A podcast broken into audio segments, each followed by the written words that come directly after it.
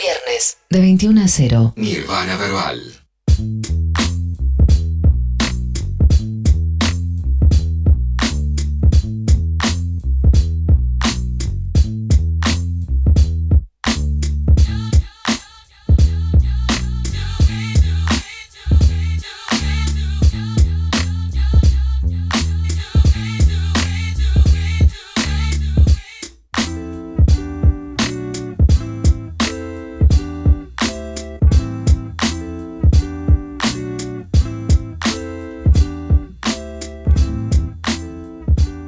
Continuamos en Nirvana Verbal, el programa de hip hop, hasta las 12 horas. Ya tenemos a nuestro invitado, alguien que, hay que decirlo, compañero, los dos eh, colegas que tengo a mi alrededor, tanto Flor como Manu, los dos en diferentes circunstancias, cosas que probablemente ellos no saben entre sí, me han dicho que teníamos que traerte a esta mesa.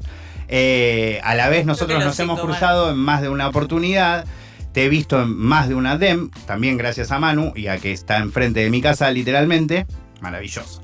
Eh, en una competencia tan épica enfrente, a, a diagonal a mi casa es... es, Tenés que ver todas las fechas. si estás- y fue- no te digo, fui, bueno, tengo dos hijos también, ¿no?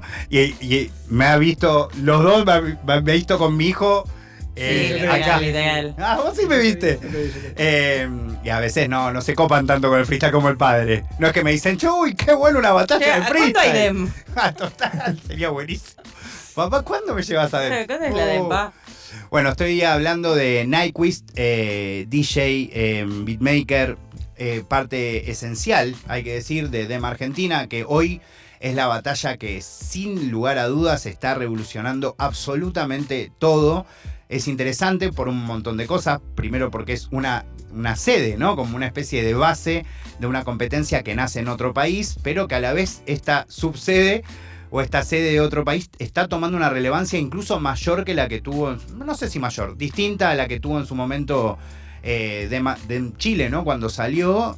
Y si también si nos guiamos por, por las reacciones de las personas que se dedican a crear contenido en YouTube, en TikTok, etcétera, acerca de- de- del freestyle, están todos muy conmovidos por ese nuevo under. Y a la vez siento que es de esas competencias que terminó mm, recontra influenciando a, a la escena más mainstream, ¿no? Eh, yo noto un montón de cambios que están haciendo las competencias grandes, tanto de nombres como de estructuras, que, que le están realmente prestando mucha atención, no solo a lo que pasa en DEM Argentina, sino a lo que está pasando en general en el under de Argentina. Eh, Nikeus, ¿cómo andás? Muchas gracias por haber venido. Muchas gracias por invitarme.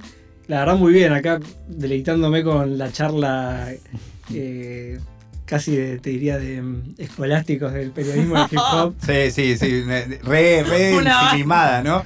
Perdón, perdón. No, no, realmente, realmente muy, muy interesante.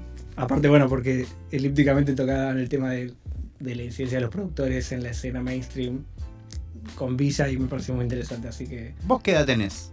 yo tengo 32. 32 años. ¿Qué, qué, cuál es tu relación con Visa? Me- qué- ¿En qué momento lo viste surgir? ¿En qué momento dijiste? Somos primos. Ah, No, pero digo, ¿en qué momento lo viste surgir? ¿Te gustó? ¿No te gustó desde el principio? ¿Le prestaste atención? ¿Lo conociste con los combo locos un poco más adelante? No, yo mucho más adelante. Ok. Yo creo que lo conocí cuando él se empezó a pegar por ahí. ¿Cuándo fue? Creo que dos sesiones antes de la de Nati Peluso. Ajá. Eh, igual la de Nati la tengo clavadísima, pero dos antes seguro, que debe si- sido la 30 y pico, por ahí ganaba por las 50. Eh, ahí lo conocí, no, siempre me pareció... Es múltiple lo que genera Visa, porque del, del lado de producción y demás es impecable. Pero después lo más destacable para mí es, es un poco lo que ustedes charlaban, es que realmente eh, pone en primera plana al rol del productor, que eso es muy raro que pase. Es muy raro, incluso en Estados Unidos, o sea, se da, hay un montón de casos, pero acá en Argentina, o sea, es indiscutido, es el uno de Argentina en todos los números que puedas ver. Eh, así que eso está bueno porque ustedes hablaban recién de los donios y las donias. Muchas, mucha gente que está fuera de la escena capaz no sabe lo que es un productor musical, no saben cuál es su rol y, y esto lo acerca de alguna manera, populariza un poco el término. Eh, a mí me parece que es clave lo que está haciendo Sí, incluso es como que está haciendo él mismo una transición hacia un tipo de productor que no es por el que lo conocimos, ¿no? Eso también es muy especial. Como nosotros lo conocimos haciendo beats para determinados artistas, haciendo sus sessions, y un poco el, el show que está haciendo ahora, lo que se nota es esa ansia, si se quiere convertirse más en un DJ de estadios, de fiestas, de un poco más relación, más un Love Parade, más un- un- una versión de, de Dero, de Cataño, ¿no? Que un DJ de hip hop. Totalmente. Yo las veces que escuché alguna, porque no da muchas entrevistas él, pero alguna que otra que escuché por ahí, siento que él siempre quiso hacer eso. Porque como que él siempre dice que sus influencias y todo es de música electrónica. Claro. Entonces, a veces me da esa sensación, como que empezó haciendo otro que era más cercano capaz a un público consolidado que podía tener, a través del quinto y demás. Capaz si ahí metían beats como los de ahora, no sé si pegaban. Mm. Es como que fue un caminito. Y ahora es como que está en un lugar donde, entre comillas, se puede dar el lujo de, de hacer lo que realmente quiere. No sé, es mi apreciación. Entonces, cuando está en el escenario y sí se la vive de DJ, tipo así, Tiesto, Skrillex, y hace remixes, y eso es una locura. Bueno, ahora contanos vos, ¿qué camino eh, o, o cuáles son los productores, o quizás no son productores, quizás son músicos que, que te empezaron a llamar la atención, que te hizo conectar con esta labor tan especial que hoy llevas a cabo? Eh, ay, a ver. Yo en realidad siempre produje como otro género. O sea, hace más de 10 años que produzco y estaba más metido en electrónica, Ahí va. pop, rock. Ah, hiciste el camino inverso de Visa. Claro, no me fue bien. bueno, y está bien.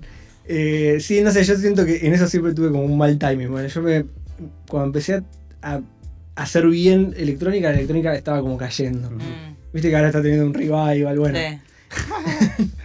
pasa, ¿viste? Como que estoy en contra de la Claro. corriente. Llegar temprano, llegar tarde, ¿no? Con el pop también. Yo tenía una banda de pop y estábamos consolidándonos cuando empezó a morir la escena del pop nacional. Eh, Claro. Toda la vertiente, no sé, por decirte, adicta, Claro. zapata. Ahí cuando estaba Claro. Ver, decayendo, ¿Cómo se llama tu banda? modelo. No, no, estábamos más- mucho más under que eso.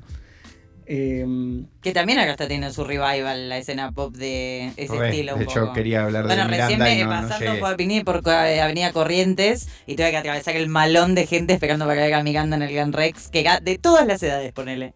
Me Yo sorprendió. hubiese estado. Mira. encima en el Gran Rex. Yo los vi en el Gran Rex cuando presentaron Sin Restricciones. Restricciones y Hol- Hola, era, no, el del corazón. Hola, sí. El disco de tu corazón. El disco de tu El disco, corazón. claro, hola, hola con tema. Sí, Hola era, creo, de hecho, uno de los primeros o de los últimos. El tema que se usaba en la serie Laguna Beach, datos. Ah, mira, datazo. Datos. Eh, bueno, como que tuviste esos momentos, que estabas involucrado con una escena cuando estaba en- con varias escenas, cuando Sí, eh, por eso. Y yo después medio que un, un año, dos años que medio que me, me desencanté con, con la música en general y me, me aislé. Y volví a todo esto con... Pará, pará, pará, pará. Pará, pará, Fantino, pará, pará, pará.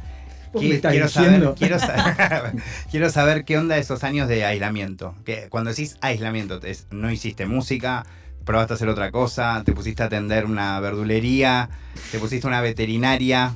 No, sé, pasa que se dieron varias cosas que me Vino desanimaron. con una remera de Gustavo Cerati, lo cual Sí. es bastante hermoso y singular. eh, pero, pero bueno, contame qué El pasó en esos años de de, Argentina. eh, en esos años de parate. Fue un año en realidad porque nunca, no podés nunca dejar la música, creo. Em, justamente lo que pasó nada, venía de un par de discos, ahí desen- un disco desencantado que había formado una banda, la banda se desarmó, no lo pudimos salir a presentar, imagínate detrás de un disco, y encima también era toda la transición, estaba empezando a, a surgir toda la cuestión de trabajar por singles y demás, yo venía de trabajar por discos, entonces era estar trabajando, no sé, dos años en algo, que saliera y que se fumara prácticamente en el instante, o sea, de vuelta estaba en contra del, Mm. del timing que... Sí, hay algo con el timing, ¿eh? Sí, que sí. evidentemente te persigue. Así que, nada, fue como un año que me dije, no, bueno, ya está, o sea, no, no hago más música, veo qué pasa. Eh, nada, me dediqué a otras cosas, eh, ocupé mi tiempo en, en otro tipo de labores que no tenían nada que ver con la música. Yo igual tengo un trabajo que está ahí, relación de ingeniero de sonido, trabajo con el sonido, pero bueno, me alejé de la composición, de la producción. Y, mm, y volví en realidad a raíz de una competencia que se llama Beatmaster, eh, que sería como la competencia de freestyle, pero de los beatmakers. Mm. La escena es mucho más chica. Pero es, una, compe- es un núcleo de nerds donde básicamente eh, es, lo mismo, igual, hay jurados, hay Claro. unas reglas, uno presenta, uno produce beats, los toca en vivo, y con eso como que me, fue mi primer acercamiento a esta escena. Y de ahí fue un trampolín casi directo al tema de las competencias. ¿Y cómo, Ya producir beats. cómo ubicaste Beatmaster? Eh, mira, de casualidad en realidad, porque tenía un sampler que se lo vendía a un amigo ahora, que es Siddhartha, beatmaker. Gran nombre. Mal. Siddhartha, un grande, que después tuvimos una final de Beatmaster eh, que fue histórica dentro de la escena underground. Le vendí un sampler, él me dijo, che, venite, que voy a tocar, no sé qué. Y cuando fui ese año, flashé, porque dije, no puede ser, o sea, esto es lo que. No sabía que existía yo. Claro. O sea, una competencia de. Un mundo nuevo totalmente. donde es competencia, pero tampoco es competencia. Pasa también, viste, con el freestyle. O sea, Claro. hay como una- un sentido de hermandad y de. De comunidad un toque. Totalmente.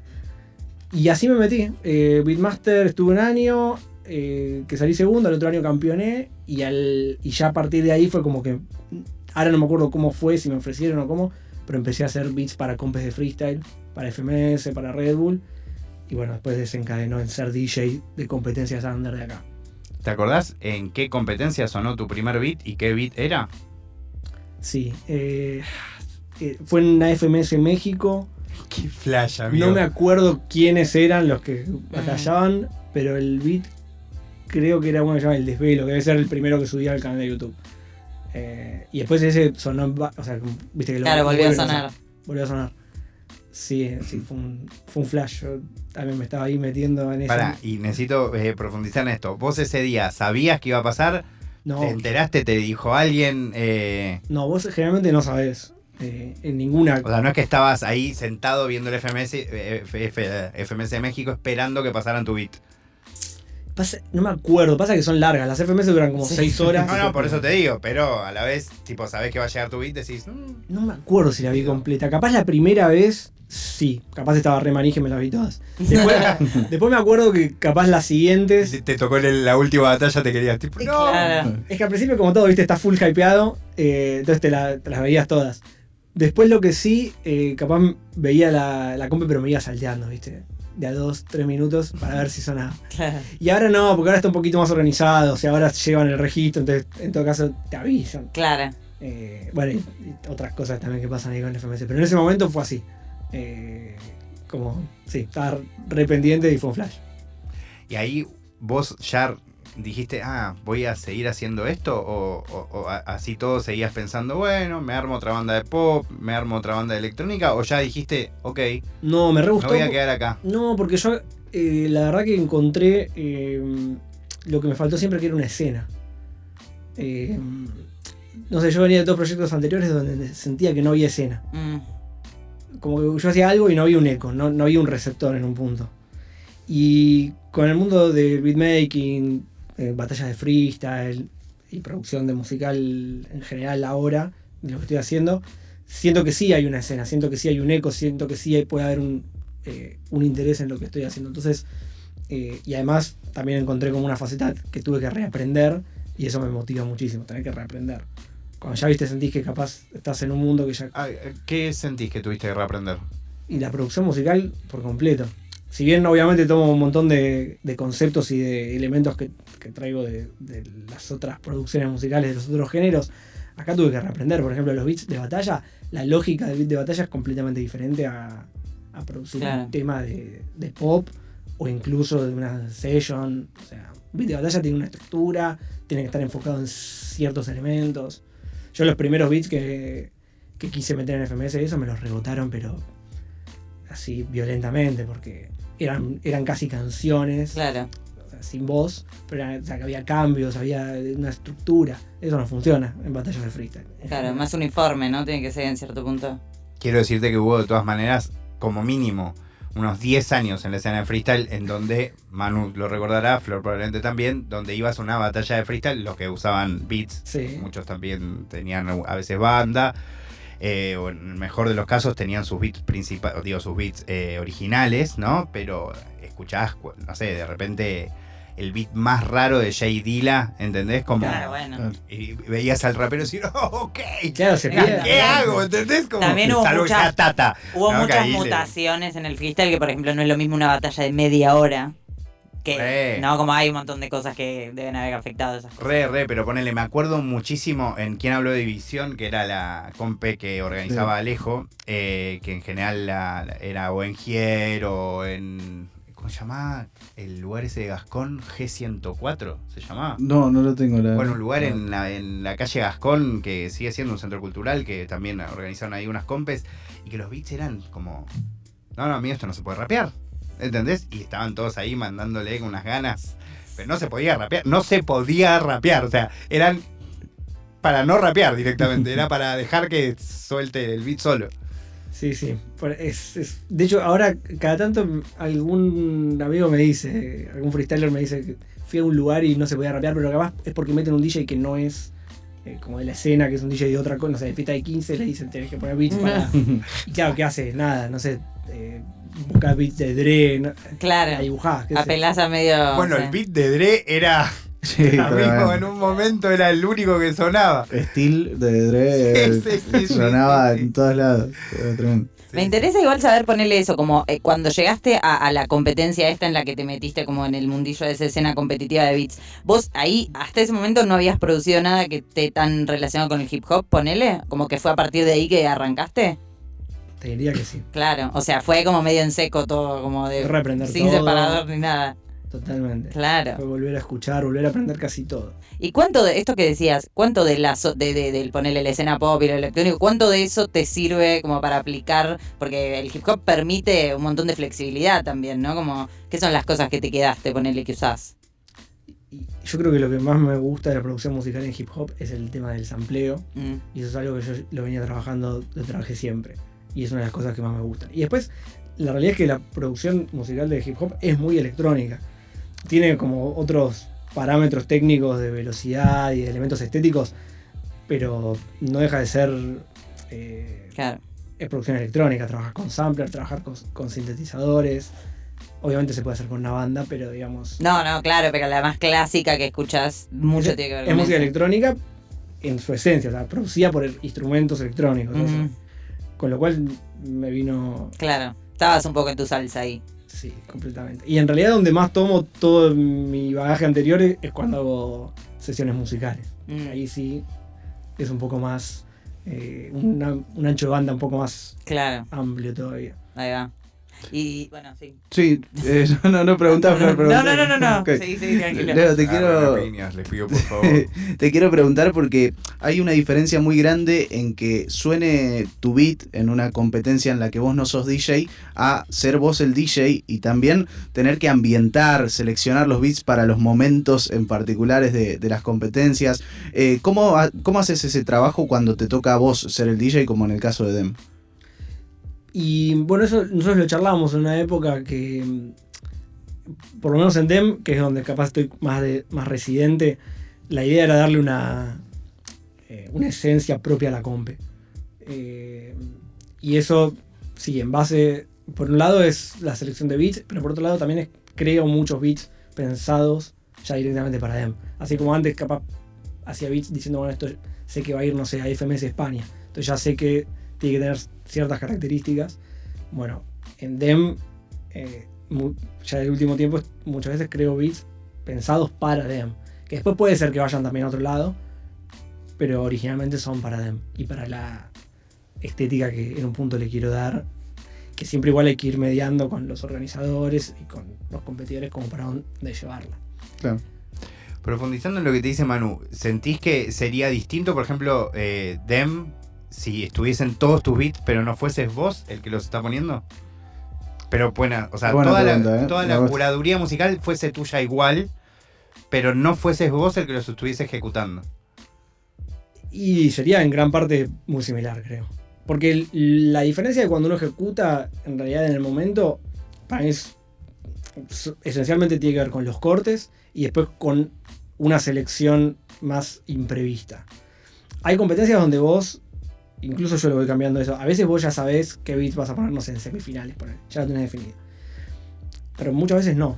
Muchas veces te acomodás a los competidores, Claro, quienes van llegando, ¿no? quienes van llegando y decís, bueno, no sé, con- con este beat puedo potenciar más esta batalla. Entonces ahí capaz haces un cambio de último minuto. Eso, si solamente haces la curaduría y no estás en el momento, eh, digamos, no se podría dar. Y después la ejecución en vivo tiene que ver eh, sobre todo con los cortes y la interacción que puedes tener eh, con, con los freestylers. Eso sí cambiaría. Eso es lo que cambia de DJ a DJ. Pero después, por eso te digo, para mí son dos grandes cuestiones el, del rol del DJ en las compes. Una es la selección musical y la otra es la ejecución. Sí, si no estuviera ahí se perdería la ejecución. Pero la, la identidad sonora seguiría estando. No, incluso, perdón, pero me imagino si alguna vez no te ha pasado, sin hablar ni bien ni mal de ningún otro colega, pero estar viendo una competencia en donde usan un beat tuyo y sentís que, no, no, ahí no. no ¿Te pasó alguna vez? no hay- No, No era ahí, no, no, tenés que blanquear nada, ni decir ni dónde, ni cuándo, ni nada. Pero sentiste como, no, acá no, ¿entendés? Como, Sí. Eh, Lo vi mu- mucho más con beats que capaz no eran míos, que ponen beat y digo, pero ¿por qué? ¿Por qué este beat en este momento? Eh, pero bueno, nada, o sea, ojo que también supongo que yo me la, me la habré mandado. en alguna- no, no, no, no, no estamos hablando de, otra- de- de la... no sé, Nadie está libre. Claro, todos nos equivocamos. Todos nos equivocamos un poco en algún. O no sé si equivocarse, pero tampoco puedes dejar contento a todo el mundo. Eh, a veces me pasó en DEM justamente hace pocas fechas, hace dos o tres fechas, con. Yo llevo. Estoy tratando de meter de a poco eh, los drambles, que no son muy utilizados en general en batallas. Y desde que arranqué en DEM fue como un punto que yo quería destacar, de decir, bueno, por lo menos una ronda en algún momento eh, impulsar el drumless. El drumless, para el que no sabe, es un instrumental que no tiene batería, con lo cual el pulso está dado solamente por, por los instrumentos. Con lo cual, en un punto puede ser un poco más difícil de seguir o, de dar un punchline, pero da más lugar a, hacer una improvisación libre, a hacer un, minuto libre o hacer un. Jugar más con los flows. Bueno, era algo que yo quería, quería llevar. Y hace un par de fechas, me acuerdo que sonó un, eh, puso un drumless en la final y fue muy polémico. Fue muy Ah. polémico porque eh, justo, bueno, no se pudieron, capaz, algunos de los competidores no se acoplaron bien al beat. Entonces cayó mucha mm, post batalla. eh, estaban los que lo detestaron y lo recontra hatearon. Y lo- los que era todo lo contrario, era como, no, o sea, ¿cuándo vas a subir este beat? Fue zarpado. El Drumless suele generar ese igual, ¿viste? Tremendo, o sea, eh, y bueno, de hecho con. Tenemos ahí con Julio, el que es el. El Julio. Ey yo, ey yo, el bro. Yo, uno de los, de los hosts de la DEM, él lo detesta. Él detesta No. Rambles en general. No, Julio. Lo detesta, lo detesta. Mira, ahí está. Le voy a mandar un, le voy a mandar Mandale, un mandale. audio ahora. Mandale, mandale. Escuchá lo vamos a mandar en vivo. Mandale porque. Por A ver si me el contesta antes de Drumless, que termine el programa sería maravilloso. Sabés que Porque además seguro, estuve ¿eh? hablando ayer con él. Se va a quedar de risa. Pará, le vamos a mandar un audio. Bardeando. De- detesta el drumless, no lo puedo creer. Julio. ¡Ey yo, ey yo, bro! Estamos acá con Nyquist en vivo en Nirvana Verbal, amigo, en el programa al que ya te invitamos y nos acabamos de enterar que odias el drumless. ¿Por qué odias Cancelado. el drumless? Can- no, no. Pero ahora Cancelado. queremos saber por qué odias el drumless. ¿Querés, ¿Querés mandar un saludo? Agra- aguante, Julio. ¿Qué te pasa? queremos, lo vi hace un rato encima. lo vi hace un bien que te estoy quemando en vivo. Qué jugador, tipazo el Julio, eh, gran host también. y él que, que me decía, no, que el Drumble, el chabón no le gusta. Y después de esa batalla, como que tuvo de dónde agarrarse para decirme, no, no, no, no funciona el Drumble, qué sé yo. Y lo que pasaba era que, no sé, estábamos en algún lugar y venía alguien y me decía, che, qué bueno el Drumble que pusiste el otro día. Entonces le decía, vení, vení. Vení, Decíselo a él. decíselo. Y así estamos hace dos meses Claro, la batalla. con que si el Drumless o no el. Pero ya vuelve el Drumless ahora. La próxima DEM va a volver. También hay algo que, me imagino que desde el lugar de DJ debe ser espectacular. Eh, el momento en el que pones un beat y te das cuenta que los competidores se ceban. Porque creo que es algo que ha pasado mucho en, en DEM, incluso también en, en los ciphers. Nos podemos encontrar a veces muy cebados a los pibes en minutos históricos de, de Jesse Pungas. ¿Cuál es la sensación tuya cuando, cuando un competidor, un freestyler, realmente logra conectar con un beat tuyo? Y eso para mí es la, es la raíz de todo. O sea, es lo que más me retribución me genera. lo que más me gusta a mí es estar produciendo un tema, un beat en la semana, llevarlo a una comp y ver qué pasa con eso. Y ver que genera algo bueno. Porque esa es la.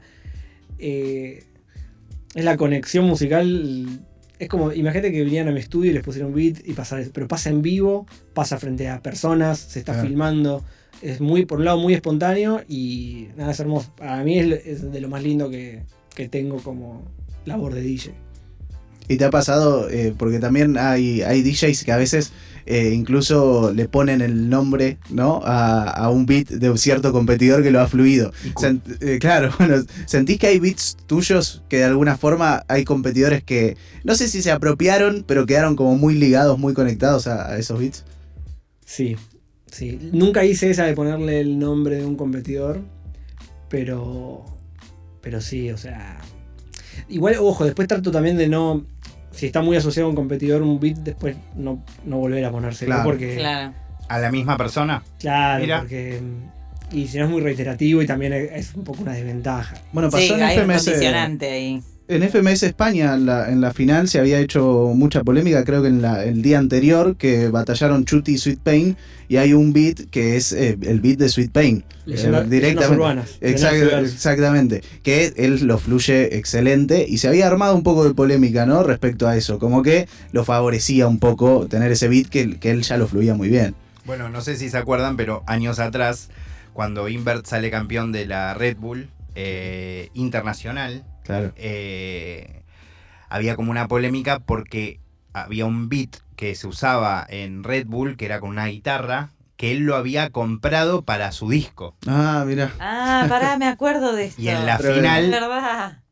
en la final final, en el momento final, en la réplica final, suena ese beat. Claro. Sí, sí. Imagínense Un poco tendencioso. Fue, fue un poco raro. un poco tendencioso. Sí, sí. Seguro ya lo había fluido. el- Alguien le había vendido. Ya No había sacado una canción tipo, di- Claro. no sé, Y le había probado antes. mil flows encima. Sí, sí. Pero o sea que alguien le vendió el beat a Invert y a Red Bull en paralelo. Evidentemente, claro, algo así debe haber pasado. poco-. Ahí era la misma organización la que hacía todo. Claro. Ni la organización lo sabía. No sé realmente. No, no tengo, no me acuerdo. O sea, sí me acuerdo que fue un ¿Eso qué tema polémico fue? en ese momento. Y do- el, El 14. 2014. 2014.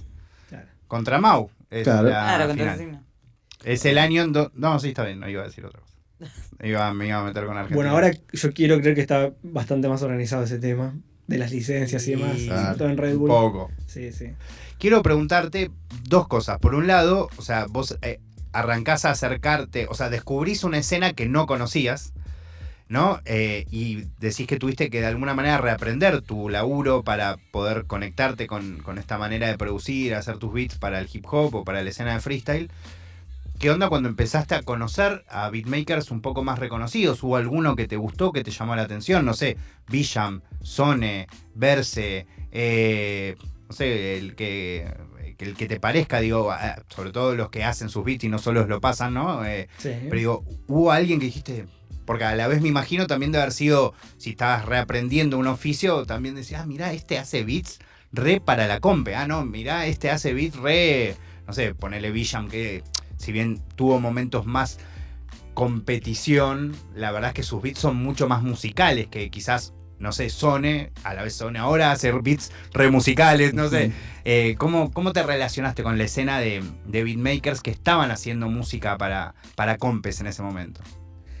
Totalmente. Bueno, de los que nombrás, eh, sí, justamente Bisham y Sone siento que tienen el sonido más, más limpio y en un punto más musical. Yo de Sone igual tengo escuchado más lo de los últimos años, que es mucho más musical, Claro. completamente.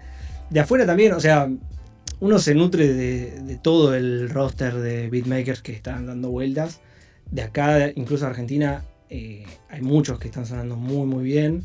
Eh, y todos eh, de la escuela, de una nueva escuela, si se quiere. Eh, te puedo nombrar a, no sé, Heisen de Corrientes, Esnar, eh, Pachawan. Pacha. eh, Hay uno que nos gustó mucho con Flor que es RCT. Sí, ¿no? RST es bueno. Sí. me, me- equivoco el nombre, lamentablemente. RCT. Capo, que estuvo en la Cana Free. Todo en la Cana Free, sí, en Gold Battle también. Sí, sí, sí. Eh, y después, bueno, de los históricos, eh, que para mí tienen como un sonido que de referencia total, eh, sobre todo en España, Baguira. Claro. Uh, Baguira es increíble. Grosso Baguira. Sí, Hay un beat de Baguira que es el de la final internacional de Woz. Claro, que es- sí. Ese beat me parece No, fantástico. Baguira es una locura. Parece un tipazo aparte. Sí, es Total. justo- ¿Y por qué? ¿Por qué? Y creo que Baguira es el. Es un buen punto medio entre. La, aparte tiene algo Baguira que a mí me gusta mucho que es muy rockero. Sí. Usa muchísimo guitarras y suena. O sea, en producción musical se dice que suena enorme. O sea, vos pones un beat de Baguira y suena gigante, suena estadio. ¿entendés? Y eso no pasa con todos. Eh, Y ese es un sonido que a mí me gusta mucho. Es difícil lograr el sonido de estadio. Que es que pega la caja y es como que.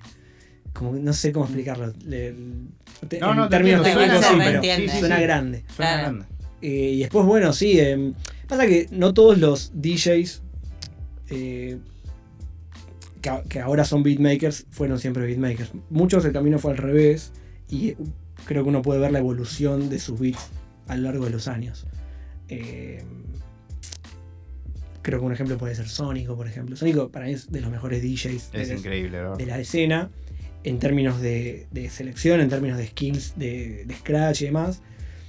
Pero yo creo que él no arrancó como, como. Él arranca como DJ y después va metiéndose en beatmaker. Vos ves los beats de, de Sónico y para mí eh, eh, van en ascenso, en, calidad de, de todo tipo.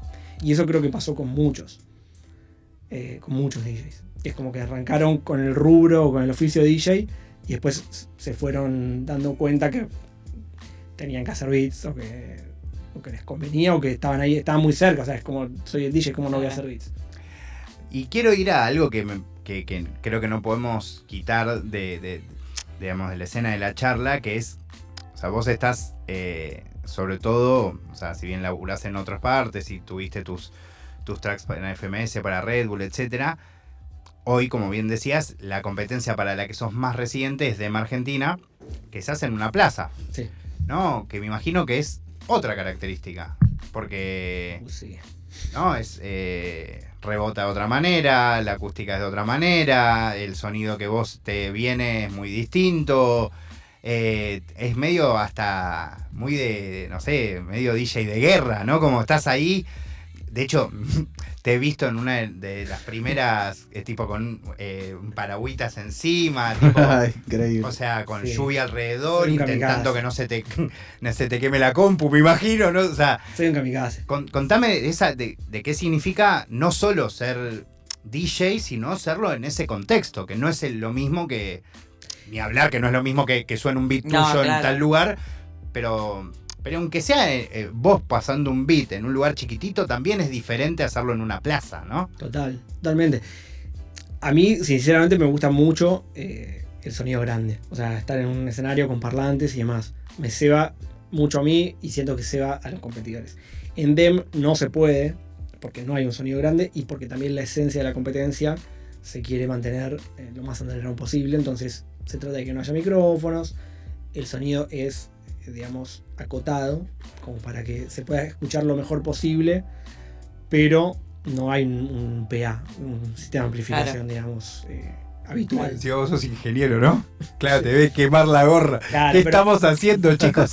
Claro, pero ya está, o sea, yo ya eh, peleé con eso un tiempo y ya ahora estoy, ya me estoy amigado. Eh, la plaza, bueno, tiene ese capaz inconveniente técnico, si se quiere, pero tiene una magia que no, no tenés en un escenario. Capaz también viene de la mano de eso, de que no haya micrófonos, de que no se escuche tanto, de que los pies tengan que gritar para ser escuchados. Creo que ah, todo eso de alguna manera hace que sea lo que es. Claro. Y después, eh, yo soy bastante kamikaze porque a la, generalmente a las compes de plaza uno no va con el equipamiento eh, de DJ full, que es la computadora, la controladora. Generalmente, no sé, vos ves Dem Chile y están con el parlantito y el celular. Eh, no tienen nada de malo hacer eso, pero bueno, no sé, desde el principio me metí en llevar todos los equipos y ahora ya es como que Ya no estás. puedo volver para atrás. Siento que, que es como. Claro, vas a decir, llegas con el celu y te van a decir, "Y la cosa donde la dejaste. Claro, tal cual. Eh, pero bueno, a veces es kamikaze con el tema de la lluvia. Igual por suerte y toco madera, Dem tuvo muy una sola fecha que fue Sí, bastante bien le Tiago. salió el de tema. Dani la de Dani Thiago. Tiago que se largó O sea, ninguna, ninguna fecha hubo lluvia y se canceló, por ejemplo. Claro. Y una sola vez llovió durante la comp fue esa, la de Dani Tiago. Y se piloteó porque encima llovió y después paró. Entonces, si ves las, las filmaciones, hay un momento en el que están los beats, después no están y después vuelven a estar. Claro. Pero se escuchan más lejos porque no, estábamos como abajo de la garita. Una cosa ahí medio. Y después hubo una fecha, hace, no sé si fue la última o la anterior, que no sabíamos si se iba a poder hacer porque estaba lloviendo. Pero fue que tiene esa cosa mágica, se despejó. O sea, Sí, ese día yo estaba. Pues- Después hacía alto calor aparte de golpe. Bueno, con la creo que fue la que presentamos eh, la Nightwish Tapes con Templo. Creo que fue esa. Eh, que también estábamos ahí como pendientes de qué pasaba. Claro, y hizo calor, salió Sí, el no, sol. era la muerte. Pero fue tipo 5 minutos de diferencia. Yo y me, era- había ido- me acuerdo porque me había ido con capucha pre- preparada para algo que nunca sucedió y después estaba muriendo. la organización barajó cancelar la fecha porque era inviable, estaba lloviendo, pero bueno, se pudo. Bueno, Nyquist, eh, quiero preguntarte dos cositas más. Eh, no, no quiero tampoco quitarte mucho tiempo y obviamente eh, mis compañeros también, no sé si quieren hacerte otras preguntas, pero por un lado me interesa tu nombre, tu, tu AKA. Leo. No, no, tu AKA. Eh, a mí me pasaba que, a ver, bueno, me imagino que incluso ves haber agregado la manera en la que se dice tu nombre porque mucha gente te lo va a haber preguntado. Hace poco me pasó de, de mandarle a una persona muy conocida un link tuyo y decirle, tenés que escuchar esto. Y me di cuenta al toque que la persona estaba leyéndolo y no podía, no lo podía leer, ¿entendés? Eh, y me re... Alguien conocido, digamos, de la escena. Y, y no sé, me da curiosidad eh, saber de dónde viene y por qué decidiste de- agregarle cómo se pronuncia eh, además. Tremendo, no, por- creo que va de la mano con lo que hablábamos antes del mal timing, es mal timing y mal marketing. Porque tener un nombre que es impronunciable es una... Es, o sea, que, que estén preguntando cómo se pronuncia o que lo pronuncien mal es una... Pero en principio igual genera una pregunta, eso no está siempre. Se mal. habla de eso, claro. Claro. Y ahora por ahí, o sea, dentro del círculo que me conoces, como que ya está, pero al principio a mí me han presentado como deletreándome. Claro. Claro. Yo creo que si no te conozco, podría, de vergüenza, podría ir por esa alternativa. Mi- la primera vez que me presenté como Nyquist, que fue en la Beatmaster, no me acuerdo si 4 o 5, me pre- me- el host era el Tortu y, Ah, y me, me, me- me presenta como NYQST. Claro. Eh, sí, sí, y yo tanto que Igual bastante bien. Claro. No, no, si lo pensás, Podría haber dicho cualquier cosa. le podría haber dicho cualquier claro. cosa. Eran un par de rondas. Entonces a la segunda me acuerdo que me acerqué y le dije, che, le digo, se pronuncia Nyquist. Y, y la segunda creo que igual me presentó mal, pero ya más cerca. Más tipo Nyquist o Claro, algo de así. a poco se iba acercando. La amistad con el Tortu, que después terminamos haciendo eh, dos temas juntos. Eh, salió también de ahí de Beatmaster porque él estaba hosteando. Bueno, para responder tu pregunta, el Nyquist sale de eh, una nerdeada, es en realidad. Eh, hay. Yo te decía antes que me gusta la técnica del sampleo. Bueno, hay en- dentro de, de ingeniería de, de comunicaciones y demás algo que se llama el teorema de sampleo, que es eh, por qué se graba a tal frecuencia de sampleo. Generalmente habrán visto 44.100 los CDs y demás. No tengo ni idea de lo que estás hablando. Eso, eso no hasta te ahí- quiero- Yo información. creo que hasta ahí sí, pero siento que ahora Bueno, sí en el no, no, no, precipicio. No, no, no, quiero, o sea, no importa, o sea, como pensá que esto es un, de repente es un tutorial de sampleo, Claro, quiero claro. saber. Bueno, eh, eh, es mucho más complejo, pero el, donde el- la gente que sabe del teorema de sampleo sabe de lo que estoy hablando. Nosotros escuchamos hasta 20.000 Hz de audio Sí, para que nuestro cuando vos, oí- oído, nuestro oído, lo el que registra. el humano Claro. escucha hasta 20.000. Bueno, para vos poder registrar cuando haces una grabación de manera correcta hasta 20.000 Hz, tenés que grabar al doble de la frecuencia, que es 44.000. 44.100, es el estándar de la industria. Ahora puedo haber cambiado un poquito más, pero durante 20, 30 años fue 44.100 Hz. Todos los CDs vienen en 44.100 Hz. Bueno, ese, esa resolución sale del teorema de sampleo, que lo desarrolla Harry Nyquist. Ah, ahí va. Harry Nyquist momentos, amigo. Harry Nyquist eh, se escribe con más letras en realidad, en el medio que hace que sea más pronunciable. Yo lo que hago es tomo el apellido y lo sampleo. Es una nerdeada. Ah, me encanta igual. Banco, Tomo banco. los Acá este programa banca las nardeadas. No, y me encanta que el, de haber- habértelo preguntado. Tomo, tomo los elementos principales del apellido y los adopto como propio. El que, el que alguna vez escuchó o conoció a, a Nyquist, eh, a esta persona o al teorema, generalmente cuando ve mi nombre lo sabe, lo pronuncia la de una saca. vez. Y el que no, que es la gran mayoría, no, no sabe, no Claro. tiene que saberlo. es algo Los muy que lo ubican, esos nerds, ¿son, son beatmakers, son DJs Sí. eh, o son músicos? Sí, sí. me- bueno, de todos, están los que saben y los que no, pero. No, no, de los que saben. De los que ¿te saben, meto- cuenta son, que son productores? O sea, Sí, hay productores que lo saben. Tampoco es algo que lo tengas que saber, porque tampoco es determinante que Claro, no sepas te quién afecta en lo- la práctica, digamos. Todos los productores saben que va a 44.100, y- pero capaz no todos saben por qué, y lo- aún los que saben por qué, capaz no saben quién lo. El Claro, ¿de dónde ¿Quién hizo el teorema? ¿Quién lo teorema de planteó? sampleo igual Claro. es mucho más largo y mucho más complejo, pero en los libros sale eso. Es como el, se samplea 44 por el teorema de Nyquist. Claro. Es el como de manual de los que en algún momento estudiaron sonido producción musical, saben el teorema de Nyquist. Preguntarle a cualquier productor, preguntarle a, a Villa, me va a saber quién es eh, Harry Nyquist. Claro. Bueno, y algo que quiero, que me parece que no podemos obviar, de hecho, hace un ratito escuchábamos la última, eh, la última grabación que hiciste con Templo, que me la, la compartió y el otro día, de hecho, eh, Manu hizo una columna presentando varias canciones, entre las que incluyó esta. eh, quiero saber cómo, cómo aparece ese momento en tu vida, porque a la vez, ya conociéndote un poco más y un poco haciendo un repaso casi cronológico en tu historia, veo como una previa de laburar con mucha gente, banda, producir a gente, de- ¿no? Como que de repente tuviste ese momento de decir, no quiero más nada. Después te volvés a involucrar, encontrás una comunidad, pero a la vez encontrás una comunidad con un oficio que en general te era laburar vos solo. Eh, o casi siempre solo, me imagino, ¿no? Por ahí pidiendo o, eh, alternativas, ¿no? Pero ideas, eh, otra gente que te escuche. Pero de repente, no sabía ponerle esto de las colaboraciones con Tortu, pero lo que estás haciendo ahora con estas sessions tuyas es distinto. Es sentarte a trabajar con una persona. bueno, igual no sé cómo es, por ahí no es así. Eh, entonces quiero conocer un poco cómo, cómo decidís volver a animarte a, en alguna manera, trabajar en conjunto con alguien y un poco hacerlo en continuado, ¿no? Porque también podrías haber hecho una sesión, ¿no? Y lo que se nota es que vos estás queriendo Claro, un eh, hacer un ciclo, ¿no? Eh, que a la vez te tiene a vos como, como protagonista o como el que se. como el residente, pero que lo vas cambiando, ¿no? O sea, contame cómo apareció esa, esa necesidad o esas ganas. Y ese es el reencuentro definitivo mío con la música en realidad, porque si bien vuelvo con los beats y demás, ahí me amigo nuevamente, pero a mí en última instancia lo que más me gusta es hacer canciones, o sea, eh, me encanta hacer beats, pero donde más disfruto es estando en el estudio con otros artistas, colaborando y haciendo lo que les digo siempre, que es hacer una canción que sea una bomba, o sea, que nos guste, que estemos felices con eso. Si no, no, si no, no la sacamos. ¿Entendés? Eh, entonces, de alguna manera, entrar en la escena de las competiciones y demás también me, mm, me hizo acercar y conocer a muchísimos artistas que no los tenía bajo la lupa.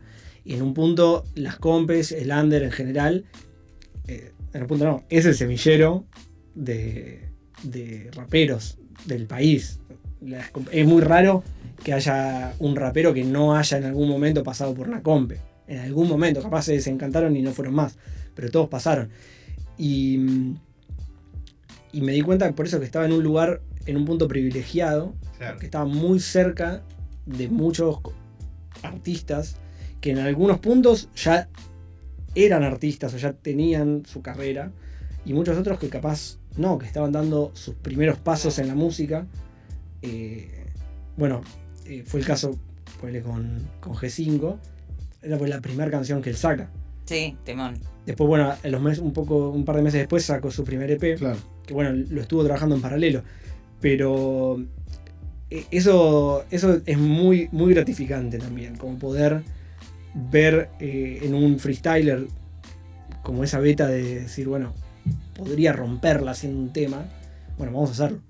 Capaz ah, todavía no hiciste un tema, todavía no, no tenés pensado cómo hacer tu carrera musical, pero podemos hacerlo.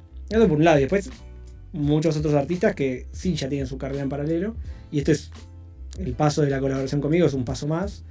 Y, y la idea o lo que yo trato es darle una impronta propia y que sea un tema que se distinga en un punto de lo que vienen haciendo, por un lado, y por otro lado que tenga la esencia. E- Es como encontrar ese equilibrio entre mi esencia, la esencia del artista, pero a la vez que sea algo eh, en un punto único o que sea diferenciable del, del resto del material que estamos sacando. Y todos los artistas que fueron apareciendo fueron real, te lo pregunto re Sí. eh, directo, o sea, ¿fueron real elecciones o fue quienes fueron aceptando? ¿Entendés? Viste que a veces uno, no sé, dice, quiero hacer con estas 10 personas, Sí. acepta uno. ¿Entendés? Honestamente, ¿eh? Sí, sí, no, a mí no me. O tipo, no sé, me gust- eh, lo que acabas de contar de Gaby. Tipo, me Mm. encantaba Gaby. No tiene canciones, quiero producir una canción a este pibe. ¿Entendés? No ¿cómo, ¿Cómo fue? Generalmente. Porque todo fue distinto. Y sí, con todo fue medio distinto. Yo lo único que trato que sea dentro de lo posible es que sea orgánico. O sea, no me voy a. no le voy a mandar un DM a Tiago para decirle, che, hacemos una colabo y lo tengo en la lista y no me respondí y lo tacho. No, eh, más o menos es gente que en algún punto eh, nos conocimos y tuvimos un punto de conexión en algo, ya sea una persona en común, un, un escenario que compartimos, una batalla Claro. que compartimos. En un punto tuvimos una relación y sí, a mí capaz se me despertó la chispa de decir, podemos hacer algo. También se, da se pudo dar al revés, eh, que es que a mí me digan, che, ¿por qué no hacemos un tema? Pa- Mira, no, no son tantas, o sea, hasta ahora sacamos eh, ocho canciones, ocho Nightwish Tapes, y te puedo decir que hay de todo. Claro. Algunas me contactan a mí, otras las contacto yo. En la mayoría respetan esto que te digo de que es algo orgánico. Eh, a veces directamente hablando surge de hacerlo y a veces no, más, eh, más metódico, más de nos conocemos, no, no está la idea sobre la mesa, los escucho cuando tienen una... eh, Por ejemplo, el caso con el Tortu, que fue la tercera, me parece, fue así. Nosotros ya nos conocíamos, estaba sobre la mesa en algún momento hacer un tema, pero... Y yo... Hubo un tiempo que estuve escuchando mucho al Tortu. Mirá. Entonces dije, ¿qué no hizo el Tortu? ¿Qué podemos hacer con el Tortu? Y ahí fue que le, le digo, bueno, a ver, ¿te parece que vamos por este lado? Me dice, no, hagamos esto otro. Y me acuerdo que me tira un beat de, de ASAP Rocky, re así, Atlanta roto, y le digo, dale, vamos, a lado". Va por ahí. Yo lo que quería era que en ese, en ese tema era que tuviera autotune en la voz, porque para mí la voz del, del Tortu era muy autotuneable y por lo menos de todo lo que escuché que sacó no tenía nada con autotune. Entonces digo, tenemos que por lo menos en el hook explotar la voz con eso. Y sí, se flayó. Qué divertido, amigo. Qué divertido. Sabes que es muy loco porque mm, cuando tuve la suerte de charlar con Yesan, ¿no? De, todo ese momento en donde los pibes de Nehuen, cuando todavía no, no tenían mucha visibilidad, no tenían ninguna, eh, un poco fue bastante parecido a lo que estás contando, ¿no? Como Yesan cuenta que él y Oniria iban durante el último año del quinto escalón, fueron todos los quintos y que les pasaba eso, que veían a los pies y decían, estos chabones son artistas increíbles, y, se iban a su casa como preguntando, ¿y dónde está la música de estos pibes? ¿Entendés? Eh, y cuando de repente los conocen fue como, vamos a ayudar a que estos genios tengan Claro. música. Eh, y es un poco lo que estás contando. Y en, sí, creo que el, caso más resonante capaz es con Gaby, con G5. Si bien él ya quería tener, hacer música y estaba en proceso, pero todavía no estaba en la calle. Eh, y con todos igual los procesos son distintos, o sea, ver, generalmente, o sea, puede ser desde que vienen a mi estudio, creamos la idea, o que yo les mando una idea y ellos me la devuelven. Eso depende, depende del artista, depende de nuestros tiempos. A veces lo hacemos en, en una toma, por decirte. Con, con Frey fue una locura. Esa canción con Big Frey. eh, ella estaba de vacaciones, yo estaba de vacaciones. Me puse a hacer un beat una noche, se lo mando. A la hora me devuelve la canción hecha. O sea, Ah. toda su parte hecha. Y fue creo que el 90-95% de lo que quedó es lo que me mandó en ese, en ese WhatsApp. Qué reina. Increíble. Y después ese mismo proceso no se dio con los demás, por ejemplo. Cara. Es muy personal eso. Yo te quiero preguntar, amigo, sobre particularmente cómo fue el proceso de esta última tape con, con Templo, cómo fue esa, esa conexión, porque ya te lo he dicho, pero para mí es, es- termina teniendo un sonido muy especial que se combina muy bien con lo visual y siento que el beat también lo lleva un poco a Templo a, a terminar componiendo la, la letra que compone. ¿Cómo fue ese proceso con, con Templo? Bueno, esa canción eh, tiene un proceso muy lindo que empieza yo conociéndolo a él en una mm, compe del eje de la rima, de Zona Sí, Norte. Zona Norte. Yo estaba de DJ y él no estaba como competidor, sino que fue justamente a eh, como hacer el, el show previo de la compe, a presentar sus temas. Yo él no lo conocía y como yo estaba de DJ, me trae el pendrive y me dice como, ¿me podés poner los beats, o sea, las, las instrumentales? Sí, no hay problema, le pongo. Y esa es la primera vez que lo veo a él y que y en paralelo escucho su música por primera vez Claro, toda en la vivo, vez.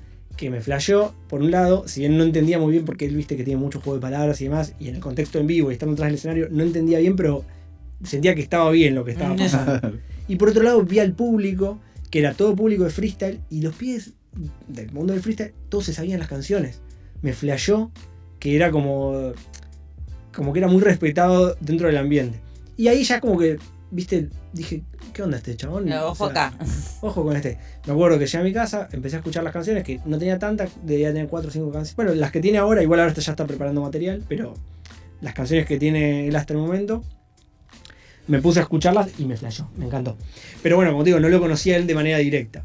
Claro. Entonces quise, eh, por eso, hacer un acercamiento más y ahí fui a verlo a una... Bueno, no sé si estuviste en las compe descritas de la BAM. Sí, sí, Raca. Sí, sí, sí, sí. Que fue la última fecha, ¿no? La, la- sí, Sí, sí. fue la... sí, ¿era la- ¿Fue la nacional? No. No, no, no, no. La nacional fue después. En la Que- usina, sí, en la sí. usina del arte, claro. Fue antes. Bueno, yo fui, o sea, me quedé a la compi, pero fue, fui puntualmente a verlo a él. Oh, increíble. Eh, y me volvió la cabeza porque el chabón en una compa de escritas, igual, o sea, el último mm, round era con, con pista. Claro. Era una canción y era una locura. Y ahí ya como que me, Claro, ya estabas ahí en una. me saqué las dudas, Claro. "Ah, es por acá. Y ahí sí, bueno, hablamos y como que quedamos en contacto y después ya de manera virtual como que se lo propuse. Pero lo lindo de- del proceso fue que, bueno, esa canción tiene muchas cosas que te puedo comentar en realidad. Lo que te- en principio te puedo decir que duró mucho el proceso de composición, porque él es eh, muy perfeccionista y el tema que le propuse, el beat estaba originalmente y está en un tiempo no llega a ser un tiempo irregular, pero no es un cuatro cuartos, que es lo habitual en el 99% de los temas de, de la música en general. Eh, iba a decir de, de rap, pero no, de, la, la música vida. está en cuatro cuartos. Este va a estar en seis cuartos, que le da una... No te, capaz lo escuchas y no te das cuenta porque no, no- no queda corrido, pero para cuando estás haciendo barras, no te, no te entran las barras. Claro. Si vos agarras algo que tenés escrito y empezás a rapearlo sobre un, un beat que está en seis cuartos, siempre te van a sobrar dos o te van a faltar dos de las cuatro, con lo cual el punch no cae. Mm. Bueno, yo le vi en él el potencial de que podía resolver eso. A mí era un beat que me encantaba, no, no era como está ahora, era solamente un loop. Se lo mostré y le dije, mira, esto para mí sos la persona indicada para hacerlo. Te traigo este challenge. Es un challenge. Y él primero tuvo como sus reservas. Vimos un par de. De hecho, le mostré tres beats, de los cuales dos estaban en seis cuartos. O sea, yo ya lo quería, que lo haga sí o sí. lo quería llevar para ahí. Y me dijo, bueno, lo voy a pensar. Se, lo- se llevó los beats, lo estuvo analizando y me dijo, bueno, como acepto el desafío. Y estuvo solamente un mes poniéndose la cabeza en seis cuartos. Mirá. escuchando todo el día el beat en seis cuartos. Después de que se puso en esa, en esa métrica, empezó a escribir. Increíble. Fueron como dos meses más, entre grabaciones. Estuvimos como cuatro meses haciendo el tema. En el medio yo iba, que es lo que suele pasar mientras capaz él escribe por su lado, yo iba avanzando con la producción, los detalles. Así que nada, fue un, un tema muy gratificante de hacer. Tremendo. Y así quedó, un temazo. Mal, quedó un temazo. aparte. Muchas gracias. Bueno, y un detalle más, y te cierro, es que es el primer tema que hago que tiene un una técnica que se llama. eh, ahora no me sale el nombre, pero básicamente es, es como re. Agarras un. Imagínate que yo tomo un sample de algo, lo chopeo y demás, y dejo el sample. Eso es sampleo. Bueno, lo que yo hice fue regrabar Ah, que es lo que hacen muchos artistas cuando no tienen las. Igual esto fue algo artístico, no fue por las licencias. Mm. Ah, como reglaba. Recreación, esa es la palabra. Recreaste el sample. Recre- fue una recreación de sample. Igual es un chop, o sea, igual tampoco es que es un sample completo. Claro. Eh, te lo muestro igual y La tampoco recreación de un fragmentito del sample vendría a ser. O sea, lo que escuchamos está tocado por vos. está tocado. Está recreado Increíble. completamente. Si yo te muestro el sample original, tiene otra sonoridad, pero igual está chopeado. Entonces tampoco. O sea, está muy lejano del sample original. claro, Pero bueno, fue. Nada, tenía el colorcito ese de la recreación. claro. Que no lo uso tanto y es tan bueno. Y lo que él usó durante ese tiempo para poner su cabeza en seis cuartos, ¿era el sample original o el ya recreado? Era el recreado, pero en una versión primitiva.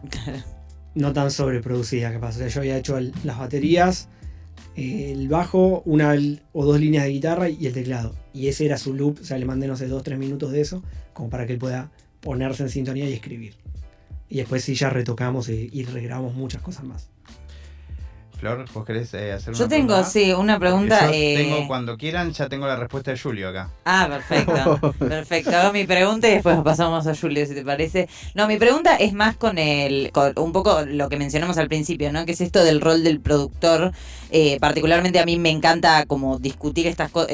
justamente el rol del productor, porque me interesa mucho como el tema del perfil de la fama, del reconocimiento y la diferencia entre el reconocimiento del laburo y la fama. Y siento que el rol del productor siempre, eh, no solamente acá, tiene, viste, como esa cuestión medio ambivalente de que es como medio una elección del productor un poco, pero que también es esto que decíamos, como Bizarrap abrió quizás, es uno de los que abrió un poco una puerta a que se reconozca de una forma quizás más masiva eh, el rol del productor, que en el hip hop es un rol muy respetado, pero que de todas formas eh, tiene como cierto perfil bajo, cierto anonimato, cierta como, viste, como que capaz es, bueno, escucho el disco de este rapero y a veces sabes quién produjo el disco y a veces no, o a veces hay que ir a buscar la data.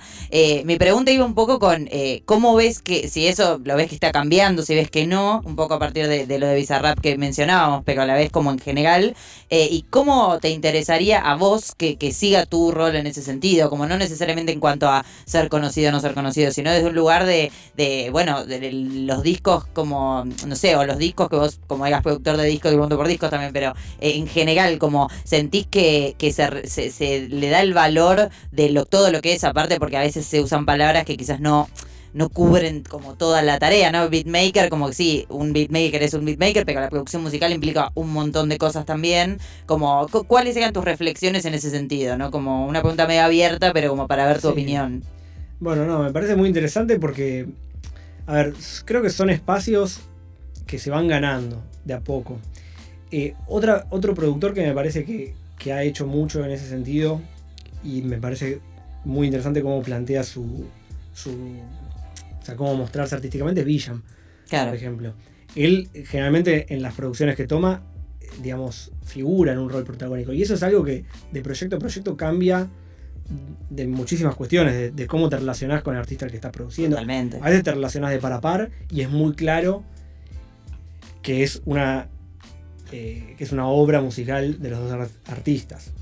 Hay veces que no está tan claro. Mm. Igual hubo un momento que empezó a pasar que para mí particularmente fue, de hecho yo empecé a- mi, mi, mi, si quieren, mi vuelta al mundo del periodismo de hip hop es hablando de eso. Mm. O sea, cuando sale la primera canción, Más nada, entre Urbance y, Y, Villam, claro, Villam. para mí fue la primera vez en donde él logró que el rapero lo ponga como, ok, somos 50 y 50. Antes también, a pesar de ser ya reconocido y todo, seguía siendo como, bueno, el productor, ¿entendés? Como... Bueno, el tema con Easy eh, está, es Easy y 800. Villam. Cierto. Ese, ese es un. Pero un sí es cierto que era una- ese momento como Sí, que reúne no, todo eso, 100%. aparte más que nada acá, porque digo, quizás incluso uno piensa ponerle en Estados Unidos, tenés productores que son el productor, eh, lo- los que mencionamos siempre, Dilla, Dre, como un montón de gente que es como el productor, Madlib, Alchemist hoy en día, y sin embargo tenés un montón de raperos que tienen producciones de gente que quizás posta tenés que ir a Genius a buscar quién fue el que produjo esto. Entonces como ahí va la pregunta, ¿no? Como que sigue habiendo como un abanico de Es muy niveles. complejo, es muy complejo. También en un punto, y sobre todo en el mainstream, también tiene que ver un poco cómo mostrarlo y de marketing. Mm, Un ejemplo es, no sé, estoy pensando en el último, o en los últimos discos de The Weeknd. claro. Todo- todos los productores de, de- de los temas de The Weeknd son conocidos. Son. eh, y no figuran, o sea, figuran en los créditos, pero no es, Claro, pero no. no es un fit, si se quiere. Pero ahí entiendo que debe ir por una cuestión de que el artista a mostrar es The Weeknd. Claro, ¿quién está luciéndose visualmente? La verdad es, es complejo. No sé si hay una. Está, lo que me parece interesante es que lo estemos charlando. Creo que hace, no sé, 10 años en Argentina de esto no se hablaba y era absolutamente en las sombras Mm. el productor. Visa ya ta- se va al otro lado porque ya muchas veces él es el principal de los dos, ¿entendés? Con ciertos artistas, él es más protagónico que el capaz el artista invitado. Eh, ¿Cómo definirlo? La verdad, depende de la naturaleza de cada proyecto. Depende de la. No es lo mismo que a vos venga X y te. No sé. Hay un artista dentro de un sello y el sello te contrata para producirlo.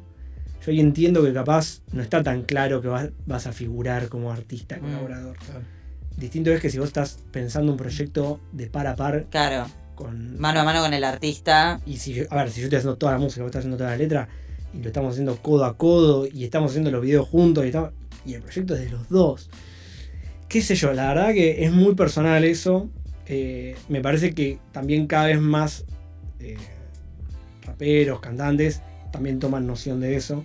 Antes capaz esto nunca hubiera estado sobre la mesa y es como, Total. te compro el beat, por decirte cualquier cosa, te compro el beat y nos vimos. Y ahora no, ahora se piensa mucho más en, en- en lanzamientos en conjunto y, y me parece clave porque, o sea, el productor es, es tan parte de- del producto musical que se genera como el que canta o el que Mm. escribe la letra. Eh, históricamente, no, es como que la cara visible siempre es el que canta y demás. Pero la realidad es que, no sé, cualquier canción que vos tengas de referencia, si le cambiara la música, sería otra cosa completamente. Obvio. Podría ser una gran letra, pero capaz no es una gran canción.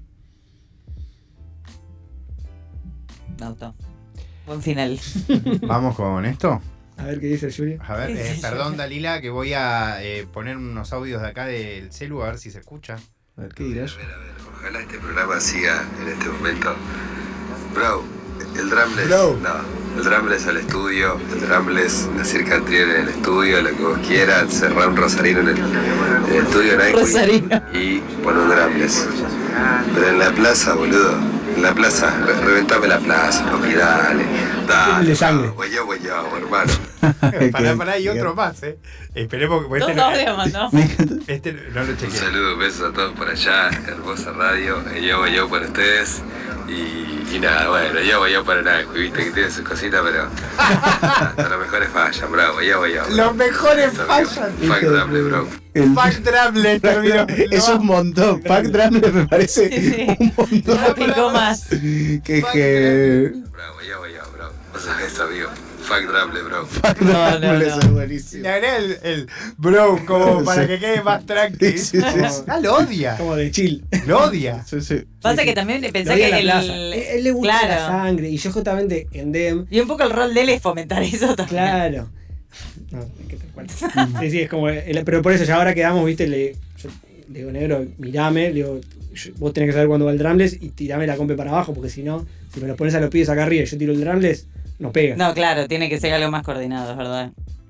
A él le gusta sangre en la plaza, los beats de sangre. Igual banco. Y está bien, eh, pero lo que te digo, es toda la compe. Yo, un pedacito. Claro, vos querés en un rinconcito Un para round, un semifinal, un, un cuarto de final, una batallita ahí que. Un drumless. Dejá los pies de rapear un. Me- o sea, ¿sabes qué me hace acordar al- a, conversaciones que se tenía sobre lo mismo con los beats doble tempo? Bueno, claro. Como en un momento era como. De hecho, no sé, hay, batallas de papo en donde un round habla de por qué le pusieron un beat doble tempo. en Bueno, Red sí, Bull, claro. Se, se- viste, se armamentizó eh, el argumento también, como que fue algo, un debate en batallas, un montón lo del doble tempo. Mal. A Clan se la tiraban todo el tiempo en una época, la de no podés hacer doble. Sos el- ¿Cómo es que le decían? Sos el único vieja escuela que no podía hacer doble tempo, más de toque. Ahí, Ah, de toque. Bueno, Hasta de, que el Ninito justo, eh, eh, agarró un momento fuerte, ¿no? el Para- histórico. Sí, el histórico. Bueno, ¿alguien quiere hacer una más? Estamos, yo estoy- Eh, amigo, eh, te agradezco, me encantó la charla, sabía que le íbamos a pasar bien, me encanta tu remera. Eh, vamos a cerrar, eh, le digo a Dalida, igual creo que te había dicho Bere, con el track de, mm, de G5, que además está cumpliendo años, o ayer creo fue. o- No, hasta las 12 me parece que es. Impresionante. Ah, o sea, no, le podemos decir feliz cumpleaños y después le vamos a, pa- a- a- a pegar el de Frey Porque nada, es uno que yo he escuchado un montón y a la vez me, me- Igual están buenísimos todos. El de Saga también me encantó. Sí. la verdad que Sí, todos están muy buenos, amigos. Muchas Esa me encantó también. ¿Se sabe cuál es el que viene? No tenés por qué decirlo igual. Se sabe. ¿Ya lo estás produciendo? Ya está terminado. ¿Ya está ya está. terminado? Sí, sí, claro. Ok, ok. Siempre vamos, tratamos de ir un paso adelante. Claro, bien. Dentro de lo, no siempre se puede, pero ahora estamos un paso adelante. ¿Es una chica? ¿Es un chico? Es una chica. Ok.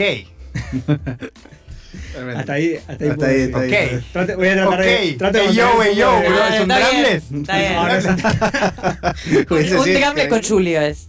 Sería- no, si lo haces a Julio Ramiro un drumless sería hermoso. Yo ya le dije, le voy a poner el drumless de, de Rington, viste, a la mañana cuando se levanta. Claro. Muy bueno, muy bueno. Bueno, amigo, ¿cómo la pasaste? Espectacular, muy linda la charla. Así que un placer, la verdad. Bueno, la verdad que disfrutamos un montón, así que vamos a seguir escuchando un poquito de música y seguimos. Te podés quedar, sos bienvenido, eh, pero, pero bueno, también tenemos que escuchar un poco de música, pues solo un track pusimos. Y bueno, dale, pongamos. Escuchamos entonces ahora Nightwish, otro tape, en este caso con G5 en Nirvana Verbal. Seguimos hasta las 12.